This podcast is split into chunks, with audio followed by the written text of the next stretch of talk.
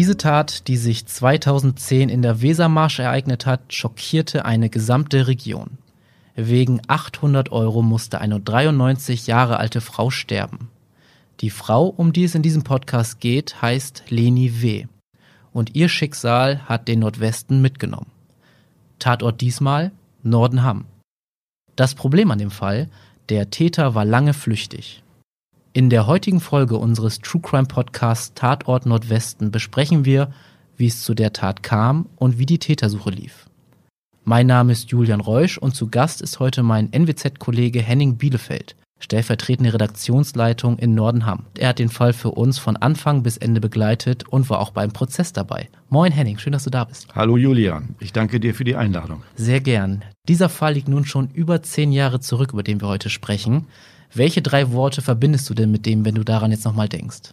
Ich denke zunächst natürlich einfach mal an dieses einsame Bauernhaus. Jedes Mal, wenn ich da vorbeifahre, muss ich wieder denken, oh, hier hat Leni W. gewohnt und hier sind diese schrecklichen Dinge passiert. Das zweite ist der Gedanke einfach an diese Brutalität, die so quasi aus dem Nichts gekommen ist. Und das dritte sind einfach die vielen rätselhaften Begleitumstände, auf die wir gleich bestimmt noch zu sprechen kommen. Auf jeden Fall. Lass uns einfach direkt mal in den Fall starten. Was ist denn am 20.12.2010 in Nordenham passiert? In der Nacht zum 20. Dezember 2010 ist wahrscheinlich am frühen Morgen gegen 7 Uhr eine alte Dame in ihrem Haus in Grebswaden ermordet worden. Vielleicht ein Wort zu Grebswaden. Das ist eine alte Bauerschaft, also ein Ort mit vier oder fünf Häusern. Und das liegt an der Ausfallstraße von Einswaden nach Budjadingen zu den Nordseebädern. Auf der östlichen Seite liegt die Weser, das Erboswerk. Und wenn wir in Richtung Westen gucken, eben die Nordseebäder, Bohafe, Trossens, Eckwaden. Und da liegt dieses alte Bauernhaus das nicht mehr bewirtschaftet worden ist. Und da in dem ganz großen Gebäude hat Frau W. alleine gewohnt mit ihren 93 Jahren. Und da hat sich wohl ein Mann, der in Geldnot war, gedacht, da kann ich nachts einbrechen, hat sich Panzerklebeband mitgenommen und hat sich darauf eingestellt, eventuell jemandem zu begegnen und diese Person knebeln und fesseln zu müssen. Dass die ganze Geschichte ihm dabei so entglitten ist, das hat er vermutlich nicht geahnt. Ja, am Ende dieses Einbruchs war Leni W. tot. Wie so ist es ist dazu gekommen? Nun, äh, Leni W. hat im Obergeschoss des Hauses äh, geschlafen und dann hat sie wohl gehört, wie dieser Mensch da eingebrochen ist in dem Gebäude und dann hat sie sich fatalerweise, muss man sagen, gedacht, hey, was ist da los? Da kick ich mal no ist aufgestanden, aus dem Bett raus, zur Schlafzimmertür hin, hat die Tür aufgemacht und da stand dieser Kerl vor ihr, den sie noch nie in ihrem Leben gesehen hatte. Ein Kopf größer als sie und sie hat angefangen zu schreien. Daraufhin ist der Täter offensichtlich in Panik geraten und das ist, hat mit ihrem Tod geendet. Genau, dann, sie hat geschrien, kann man ja auch verstehen, wenn auf einmal eine wildfremde Person vor einem steht und ja. man allein in so einem Haus wohnt. Was hat der Täter dann genau gemacht? Er hat sie mit absoluter Sicherheit die Treppe runtergeschubst. Das hat er auch zugegeben. Nach Auffassung des Gerichts und nach Auffassung des Gerichtsmediziners hat er aber auch auf sie eingeschlagen. Dann ist sie runtergefallen und unten am Podest hat er sie gewürgt und mit dem Klebeband gefesselt und geknebelt.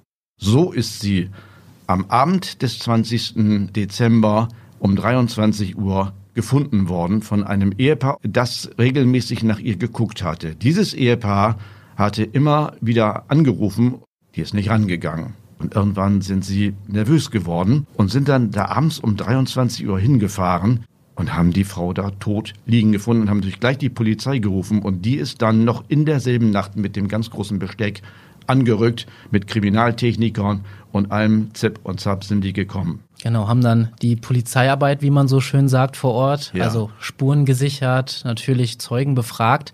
Wir müssen jetzt aber mal kurz auf den Dezember 2010 eingehen, denn das war auch ein ganz bestimmter Winter. Erzähl doch mal, warum der so wichtig war. Dieser Winter war letzte weiße Weihnachten in unserer Region. Und es hatte nicht erst am 24. Dezember geschneit, sondern auch in der Nacht zum 20. Dezember lag schon eine geschlossene Schneedecke. Und die ist, so viel kann man glaube ich jetzt schon verraten, dem Täter irgendwann zum Verhängnis geworden. Also der letzte Winter in Nordenham, wo es wirklich geschneit hat. Und deswegen hat das dabei geholfen, den Täter zu finden. Wie das genau zusammenhängt, dazu kommen wir vielleicht später nochmal. Wir sind jetzt soweit, die Polizei hat, soweit es geht, Spuren genommen, sie hat Zeugen befragt. Trotzdem muss man ja sagen, den Täter haben sie jetzt erstmal nicht so schnell ermittelt. Das hat 85 Tage gedauert, weil es überhaupt keinen Zusammenhang zwischen Leni W. und Vitali J. gegeben hat. So heißt also, der Täter, genau. Diese Menschen sind sich in dem bewussten Moment, den ich eben geschildert habe, da in der Schlafzimmertür zum ersten Mal in ihrem Leben begegnet. Das war eine reine Zufallsentscheidung dieses Menschen, der offensichtlich ein einsames Haus gesucht hat mit nicht allzu vielen Bewohnern, am besten nur einer Person, um dort einen Einbruch zu begehen, um sich Geld für Drogen zu beschaffen. Wir haben ja auch gesagt, es war am 20.12. die Tat. Du hast auch den ersten Bericht für die NWZ veröffentlicht. Wie hat denn Nordenham auf diesen Fall reagiert? Kannst du das mal so ein bisschen einschätzen? Also wir haben am äh, Vormittag des 21. Dezember von der Tat erfahren. Dann bin ich gleich rausgefahren ich bin natürlich nicht in das Haus äh, gekommen, das ist ja völlig klar. Da waren also noch die Kriminaltechniker. Äh, da gingen immer Leute in weißen Ganzkörperanzügen rein und raus. Und äh, ich konnte ein paar Fotos machen. Und da war auch Birte Heimberg, das war die Sprecherin der Mordkommission, die dann relativ bald eingerichtet worden ist. Über 20 Mitglieder hatte, glaube ich, diese Mordkommission. Zu Anfang 20, dann 23. Und die sind äh, sehr zurückhaltend mit Informationen umgegangen, muss man das ganz klipp und klar sagen. Die haben zu Anfang nur von einem Tötungsdelikt gesprochen, weil nicht klar war, ob es wirklich ein Mord war oder ein Totschlag oder eine fahrlässige Tötung. Und sie haben auch relativ wenig über die Ermittlungen preisgegeben, weil die halt, die haben völlig im Dunkeln getappt und wollten keine Hinweise geben, die dem Täter in irgendeiner Weise nützen können.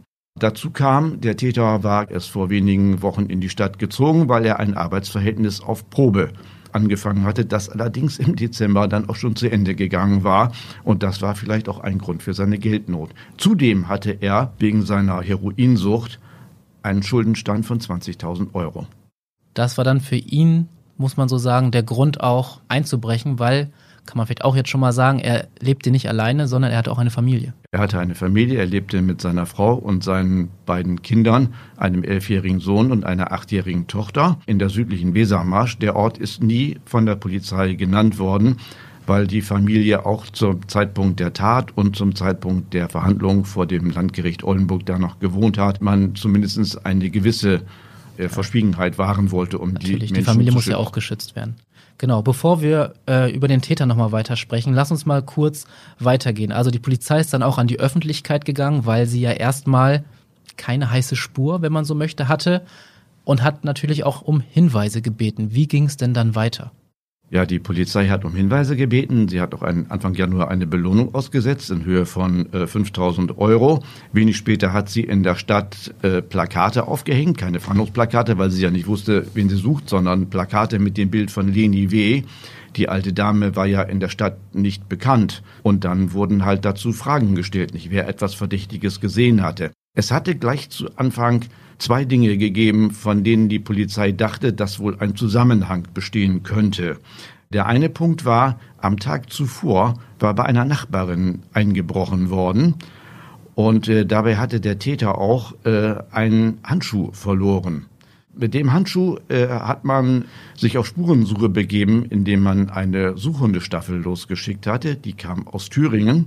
Ein Blatt Hound Rüde, sieben Jahre alt, namens Dandy, ein Man-Trailer, also jemand, der Gerüche von verschiedenen Menschen unterscheiden kann, hat sich auf die Suche nach dem Täter gemacht hat die Hundeführer äh, bis zum Fähranleger geführt. Die sind dann mit der Fähre nach Bremerhaven rüber und da hat er die, die Spur wieder aufgenommen. In Bremerhaven hat er In Bremerhaven hat er weiter geschnüffelt bis zu einer Bushaltestelle, wo der Mensch wohl in einen Bus eingestiegen ist, verschwunden ist, hat sie in Luft aufgelöst, der ist nie gefunden worden.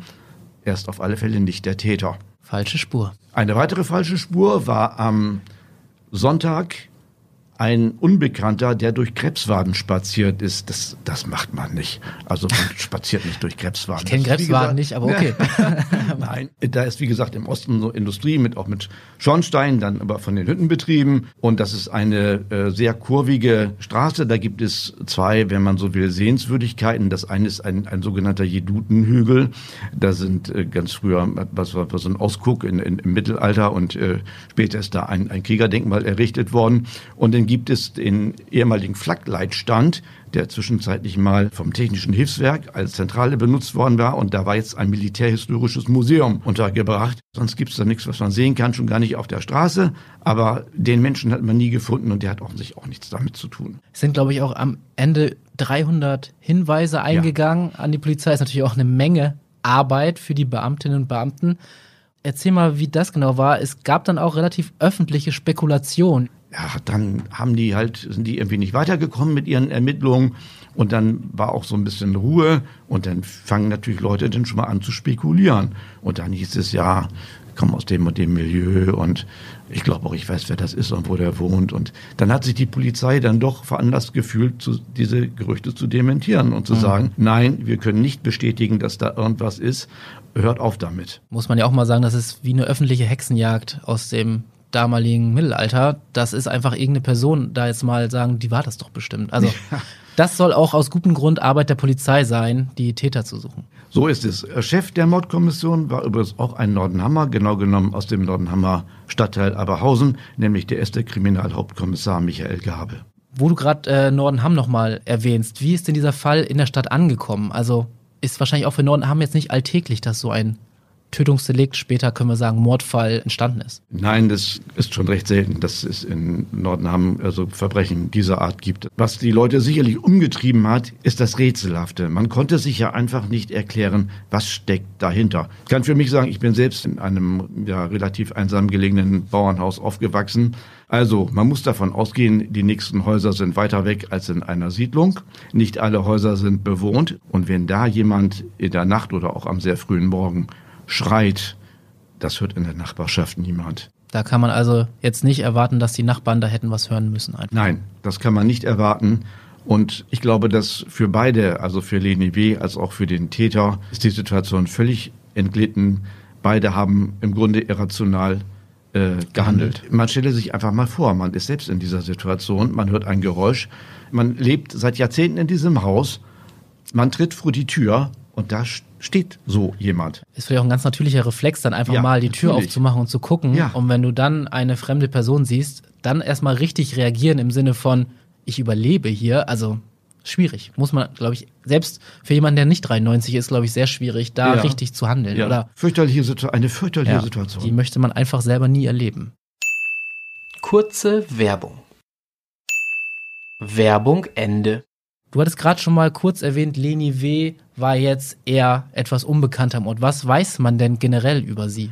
Ich hatte mit äh, unter anderem mit Richard Langner gesprochen. Das ist der Betreiber dieses Militärhistorischen Museums und äh, der hatte im Sommer noch mit ihr gesprochen und er sagte, das war eine fröhliche, positiv eingestellte, nette Frau und die war auch noch ziemlich fit für ihr Alter. Die hat also ihre Beete noch selbst gepflegt. Sie war allerdings, das muss man sagen, auch auf Gehhilfen angewiesen. Genau, und sie lebte da alleine. Ja. Aber sie hatte, glaube ich, auch einen Sohn, der aber nicht bei ihr oder in Nordenham lebte. Der lebt mit seiner Frau in Berlin. Der ist später dann auch im Prozess als Nebenkläger ja. aufgetreten. Gehen wir jetzt mal einen Schritt weiter, weil irgendwann hat die Polizei etwas kommuniziert. Wir sind jetzt Mitte März 2011. Es war ja weiße Weihnachten. So, und jetzt kommen wir dazu, warum das so wichtig war. Ja, genau. Der Täter hat nämlich Fußabdrücke hinterlassen. Und zwar hatte er spezielle Arbeitsschuhe an, der Größe 43. Und diese Arbeitsschuhe hat die Polizei herausgefunden, wurden nur von zwei Leiharbeitsfirmen und einem Nordenhammer Industriebetrieb herausgegeben, und zwar insgesamt 300 Mal. Und nun haben die Polizeibeamten tatsächlich 300 Leute mit der Schuhgröße 43 überprüft. Und dann darf man sich auch nicht wundern, dass das 85 Tage dauert. Anfang Februar, da am 10. Februar war es genau, sind die dann auch in Minden angekommen, in Nordrhein-Westfalen. Warum denn auf einmal Minden, Nordrhein-Westfalen? Da war jetzt der Täter und zwar in der Gefährdetenhilfe. Das ist eine Therapieeinrichtung für drogenabhängige Deutschrussen mennonitischen Glaubens. Mhm. Und da ist er Anfang Januar 2011, also etwa zwei Wochen nach der Tat, aufgenommen worden, um seine Drogensucht auszukurieren. Jedenfalls, die Polizei hat ihn zunächst nicht als Verdächtigen, sondern als Zeugen äh, vernommen, weil er eben auch diese Schuhe getrunken hatte, zusammen mit den 299 anderen Leuten. Und wo die gerade dabei waren, haben sie bei allen anderen auch DNA genommen.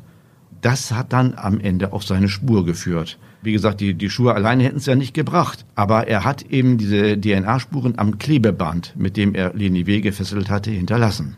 Aber wieso hat er denn überhaupt DNA hinterlassen? Also, ich bin kein Einbrecher, um das mal ganz kurz klarzustellen, aber würde ich einbrechen, würde ich doch Handschuhe tragen. Hat er ja auch. Aber irgendwann im Laufe dieser Auseinandersetzungen, bei denen, wie ich schon gesagt habe, einiges entglitten ist, hat er die Handschuhe ausgezogen. Er kann sich hinterher nicht mehr erinnern, auch im Prozess nicht, wann und warum eigentlich. Aber als er sie gewirkt hat, da hatte er keine Handschuhe an. Und dadurch der DNA-Beweis. Ja, dadurch der DNA-Beweis, als er sie gewürgt und dann auch eben äh, geknebelt und gefesselt hat. Und daher konnte man ihn überführen. Das hat nun wieder noch ein bisschen gedauert, aber er hatte schon zwei Tage nach dem Polizeibesuch seinem Therapiehelfer ein Geständnis abgelegt und er ist dann angefangen zu weinen nach dem Geständnis und beide haben niedergekniet und gebetet. So wurde es vor Gericht geschildert. Und der Therapiehelfer hat dem Täter das Versprechen abgenommen, dass er sich meldet, sobald die Verletzungen auskuriert sind. Dazu ist es aber nicht gekommen. Ja. Die Polizei hat dann irgendwann beim Abgleichen der DNA-Spuren festgestellt, das ist unser Mann und hat den verhaftet und der hat ein Geständnis abgelegt und es gab dann einen Haftbefehl, der auf Mord lautet. Und das war das erste Mal, dass in diesem Verfahren das Wort Mord aufkam. Jetzt müssen wir mal über Vitali J., so heißt unser Täter, sprechen. Du hast schon mal gesagt, er ist Deutschrose. Ich glaube, er kam aus Kasachstan. Er kam aus Kasachstan, ist 1999 nach Deutschland ausgewandert. Er war 21 Jahre alt. Er hatte eine Familie dabei, also eine Frau und sein Sohn. Während des Prozesses 2011 war er zwölf Jahre alt, seine Tochter neun. Während der Tat also dann jeweils ein Jahr jünger. Er hat hinterher mal im Prozess gesagt, es wäre besser gewesen, wenn er in Kasachstan geblieben wäre für ihn. Also Deutschland war insgesamt nicht so eine gute Erfahrung und er hat dann halt eine Heroinsucht entwickelt. Wie würdest du ihn denn beschreiben? Ich glaube, er hat auch ziemlich viele Tiefschläge erlebt im Leben, wenn ich das so höre. Ja, den Eindruck habe ich auch. Also ich habe ihn ja nur vor Gericht gesehen. Und ich erinnere mich an jemanden, der ganz wenig sagt, der wenig Emotionen zeigt, der vieles an sich abprallen lässt, der viel seinen Rechtsanwalt sprechen lässt. Ein Beispiel, ein Kriminaltechniker hat während des äh, Prozesses Bilder vom Tatort gezeigt. Die sind mit einer Sphärenkamera aufgenommen, mit der kann man 360 mhm. Grad Bilder machen. Und diese Bilder sind gezeigt worden. Und da hat er überhaupt keine Reaktion gezeigt. Er hat nicht hingeguckt, sondern war in sich gekehrt, hat nach außen nichts, äh, nichts preisgegeben, aber ich bin eigentlich sicher, dass ihn das alles innerlich fürchterlich mitgenommen hat. Ja, du hattest ja auch schon gesagt, hoher Schuldenstand, arbeitslos, hatte wahrscheinlich auch Angst, die Familie nicht versorgen zu können und ist dadurch auf diese ja, falsche Bahn gekommen. War bestimmt auch mit ein Grund. Man muss ja sagen, er hat vorher keinerlei äh, Gewaltverbrechen verübt. Er ist wohl durch zwei Ladendiebstähle aufgefallen. Das war alles, was man so polizeilich von ihm wusste. Vor Gericht kam noch eine andere Geschichte raus, die ist aber nicht aufgeklärt worden. Ich vermute mal einfach wegen, wegen Nichtigkeit. Von dieser bewussten Nachbarin in Krebswaden war aus der Küche ein Handy gestohlen worden. Und zwar schon im Sommer vor der Tat, im Sommer 2010, halbes Jahr vorher. Und dieses Handy ist tatsächlich bei Vitali J. gefunden worden. Das gehörte ihm, also er hat es an sich genommen. Auf die Frage des Richters, woher er dann dieses Handy hat, hat er gesagt, das habe er irgendwo gefunden. Das war seine Aussage. Du hast schon ganz oft jetzt den Prozess angesprochen. Dann lass uns da jetzt auch mal ein bisschen näher drauf eingehen, denn es wurde dann ja Anklage vor dem Landgericht Oldenburg erhoben. Was ja. war die Anklage und ja, erzähl uns mal, wie dann auch der Prozess lief. Die Anklage lautete auf Mord in Tateinheit mit Wohnungseinbruch und äh, der Täter Vitali J. hat gleich am ersten Verhandlungstag, das war am 9. September, ein umfassendes Geständnis abgelegt. Es ging dann im weiteren Verlauf des Verfahrens einfach darum, sehr an den Einzelheiten zu arbeiten, weil es für den Richter ganz wichtig war, die Schwere der Tat beurteilen zu können. Es, äh, die Verhandlung fand statt vor der fünften großen Strafkammer des Landgerichtes. Das ist ein sogenanntes Schwurgericht. Das ist ein bisschen altertümlicher Name. Man muss sich nicht vorstellen, dass da nun Geschworene sitzen, die den Eid abgelegt haben, sondern da sitzen drei Berufsrichter und zwei Schöffen. Und der Vorsitzende Richter war Sebastian Bührmann. Den kennt man vielleicht auch aus dem Högelprozess oder aus dem Holzklotz. Holzklotz, den hatten wir auch schon den Fall. Kann man auf jeden Fall nochmal nachhören. Ich muss wirklich sagen, dass mich dieser Richter ungemein beeindruckt hat. Mit seiner Ruhe, mit seiner, mit seiner Durchdringung dieses Falles, mit den Fragen, die er stellte und mit den Schlussfolgerungen, die er zog. Also beim zweiten Verhandlungstag ging es drei Stunden lang wirklich um Einzelheiten. Sebastian Bührmann wollte wissen, hat Vitali J. Frau W. geschlagen oder nicht? Weil das ganz wichtig war. Mhm. Vitali J. hat es bestritten. Immer wieder. Der Richter hat ihm nicht geglaubt auch weil der Gerichtsmediziner gesagt hat, der Oberkörper des Opfers sei voll mit Blutergüssen gewesen und die könnten nicht allein von dem Treppensturz stammen. Man kann auch mal ganz kurz sagen, Leni W. hatte am Ende sieben gebrochene Rippen, weitere Brüche und halt viele Blutergüsse. So, so ist es, ja. ja. Am dritten Verhandlungstag, am 30. September, hat der Vorsitzende Richter versucht, äh, so ein, eine erste vorläufige Einschätzung der Sach- und Rechtslage zu geben. Und da hat er gesagt, Vitali J. habe den Tod von Leni W. billigend in Kauf genommen. Deshalb liege ein bedingter Tötungsvorsatz vor. Er hat auch wörtlich gesagt, irgendwann spielte das Leben von Leni W. keine Rolle mehr für den Täter. Es war für ihn nicht mehr wichtig.